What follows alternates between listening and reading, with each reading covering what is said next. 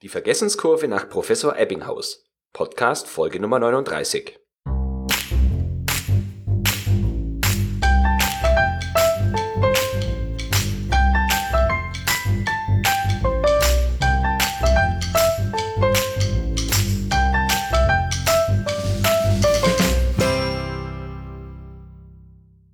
Willkommen zurück zu einer neuen Episode des Podcasts Qualitätsmanagement on Air. Wie immer mit mir, Florian Frankl. Im vierten Teil der sechsteiligen Serie zum Thema Schulung und Wirksamkeitsprüfung geht es, wie versprochen, um die Vergessenskurve. Eine Schulung allein reicht nämlich nicht. Oft habe ich erlebt, und ich habe es früher auch selber so gemacht, dass man pro Jahr bestimmte Themen einmal an alle Mitarbeiter weitergegeben hat und dann davon ausging, dass diese Mitarbeiter sich das dann dauerhaft merken und in ihren beruflichen Alltag mit einbauen. Das ist aber leider nicht so.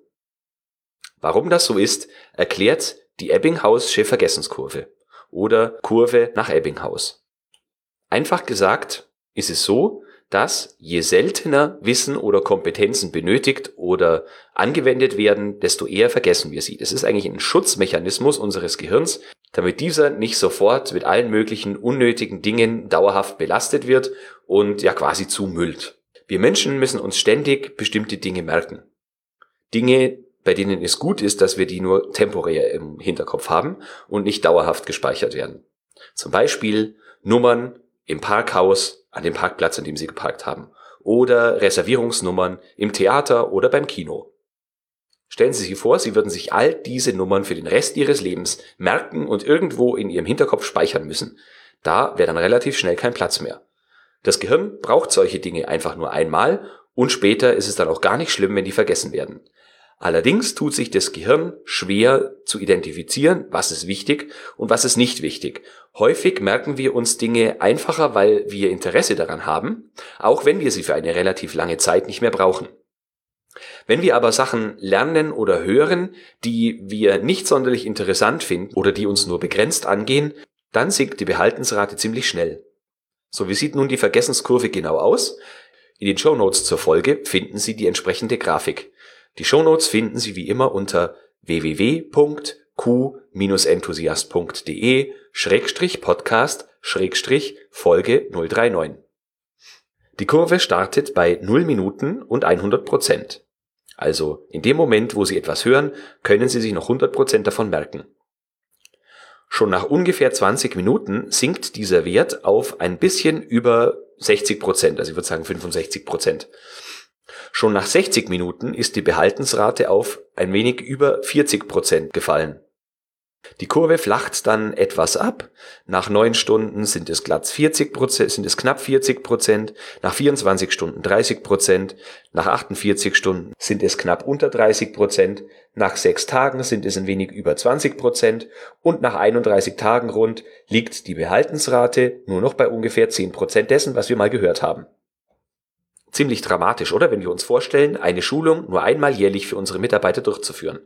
Dann haben wir nach 31 Tagen nur noch 10% im Kopf und dann dauert es weitere elf Monate, bis wir das Thema erneut in einer Schulung behandeln. So, nun da wir wissen, wie schnell die Vergessenskurve zuschlägt, habe ich natürlich auch ein paar Tipps für Sie. Sie können die Behaltensrate signifikant vergessen.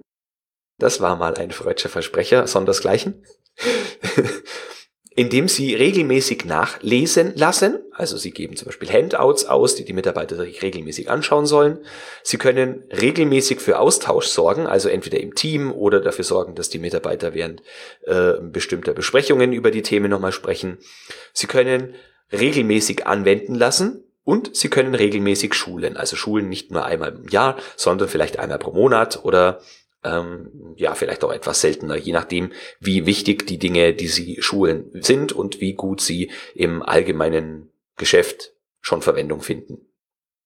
Eine besonders gute Möglichkeit, die Behaltensrate zu verbessern, ist die Verknüpfung von verschiedenen Medien. Also es gibt ja verschiedene Typen, also visuelle Typen, die sich Bilder und Grafiken ganz besonders gut merken können, eher schriftliche Typen, die lieber lesen, als irgendwelche Grafiken, Bilder oder Audios zu konsumieren.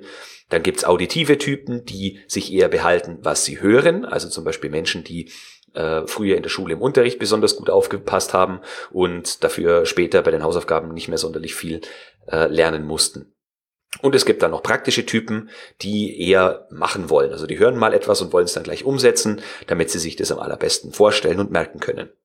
Indem sie verschieden, diese verschiedenen Medien verknüpfen, schaffen sie es zum einen, dass sie den Mitarbeitern die Inhalte in der richtigen Form vorsetzen. Und sie schaffen es außerdem, dass unser Gehirn die Themen in verschiedener Art und Weise miteinander im Kopf verknüpft und ein ja, Wissensnetz bildet, das dafür sorgt, dass die Themen eben nicht so leicht wieder vergessen werden. Sie können also zum Beispiel in einer PowerPoint-Präsentation dafür sorgen, dass Sie eingängige, interessante oder lustige Bilder mit einbinden und Text, allerdings nicht, äh, und das sehe ich sehr häufig, PowerPoint nicht mit Word verwechseln. Also PowerPoint ist kein Schreibprogramm. Und Sie sollten deshalb auch darauf achten, möglichst wenig Text und nur in, ähm, und nur in Stichpunkten zu formulieren. Äh, andernfalls ist es begleitetes Lesen. Die auditiven Typen, die sprechen Sie am besten damit an, indem Sie einen lebendigen Vortrag halten, die Personen dann jeweils auch mit einbinden, vielleicht auch eine Diskussion zulassen und so die Aufmerksamkeit der Leute dauerhaft, ja, binden. Indem Sie in Ihre Schulung möglichst Dinge einbauen, die die Mitarbeiter dann später auch einsetzen können, sorgen Sie dafür, dass auch der praktische Typ angesprochen wird. Ein gutes Beispiel für die Vergessenskurve sind auch externe Schulungen, Seminare oder Trainings. Sie fahren zu einem Training, das kostet 1000 Euro, Sie haben dann noch Reisekosten und müssen vielleicht ein Hotel nehmen, lassen sich dann da einen Tag oder zwei berieseln, lernen ein bisschen was, schreiben sich einen Haufen mit kommen dann einen Tag oder zwei später wieder in ihr Büro, werden vom Tagesgeschäft überrollt und vergessen so schon innerhalb weniger Tage ein Großteil dessen, was sie gelernt haben, und weil eben das Tagesgeschäft sie überrollt hat, kommen sie auch nicht dazu, wieder in ihre Notizen reinzuschauen. Natürlich ist es besser, Notizen zu haben, als keine zu haben, aber noch besser wäre es, wenn Sie sich nach einer Schulung bewusst die Zeit nehmen, um auch Ihren visuellen Typ oder die auditive bzw. die praktische Seite anzusprechen. Das können Sie machen, indem Sie das Gelernte versuchen umzusetzen. Das können Sie außerdem machen, indem Sie zu dem Seminarthema sich äh, YouTube-Videos anschauen oder Podcast anhören, um dann das Gelernte noch ein wenig mehr zu verfestigen und mit unterschiedlichen Aspekten zu verknüpfen. Der Klassiker ist, finde ich, die Excel-Schulung. Wenn Sie eine Schulung bekommen, in der Microsoft Excel das Thema ist, dann werden Sie mit ganz vielen Tipps konfrontiert, die Sie während Ihrer normalen Arbeit niemals brauchen werden. Und wenn Sie dann irgendwann mal etwas davon brauchen, haben Sie wahrscheinlich vergessen, wo das zu finden ist oder es gab eine neue Version und es ist dann wieder wo ganz woanders. Ist also schwierig. Natürlich gibt Ihnen eine solche Schulung die Möglichkeit zu erkennen, was überhaupt alles mit so einem Programm gemacht werden kann. Aber der Großteil dessen, was Sie dort lernen, wird sich dann nicht in Ihrem Kopf befinden, wenn Sie ihn brauchen. Gehen wir mal weg von den unterschiedlichen Typen und gehen wir dazu über, Inhalte in einen Gesamtkontext mit einzubinden. Also wenn Sie äh, über ein bestimmtes Thema sprechen und Sie können dort einen persönlichen Bezug herstellen, den die Mitarbeiter mit dem Thema haben, äh, einen finanziellen Kontext, einen Risikokontext, können vielleicht noch einen kleinen Spaß mit einbauen, von je mehr unterschiedlichen Seiten sie ein bestimmtes Thema beleuchten, umso einfacher fällt es den Leuten, dass sie das auch im Kopf behalten. Vielleicht fragen Sie sich jetzt, warum ich der Vergessenskurve eine ganze Folge widme.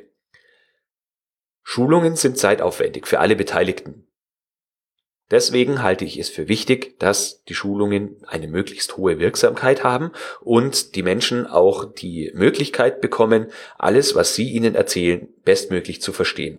Und ich bin der Ansicht, dass Sie als Schulungsleiter den größten Anteil daran haben, dass dieses Vorhaben auch gelingt. Denn wenn Sie nicht für die richtigen Voraussetzungen sorgen und zu wissen, wie schnell wir vergessen, ist eine dieser Voraussetzungen, dann sind die ganzen Schulungen nichts wert und sind für alle Beteiligten verschwendete Zeit. So, das war's mal wieder für heute. Vielen Dank fürs Zuhören. In Episode 40 geht es nun um die Wirksamkeitsprüfung. Also wie schaffen Sie es festzustellen, ob Ihre Schulung wirklich wirksam war und die Mitarbeiter das Thema verstanden haben und umsetzen können? Ich hoffe, Sie hören auch dann wieder rein. Ich würde mich freuen. Bis dahin, eine gute Zeit, bleiben Sie gesund und denken Sie immer daran, Qualität braucht kluge Köpfe. So wie Sie.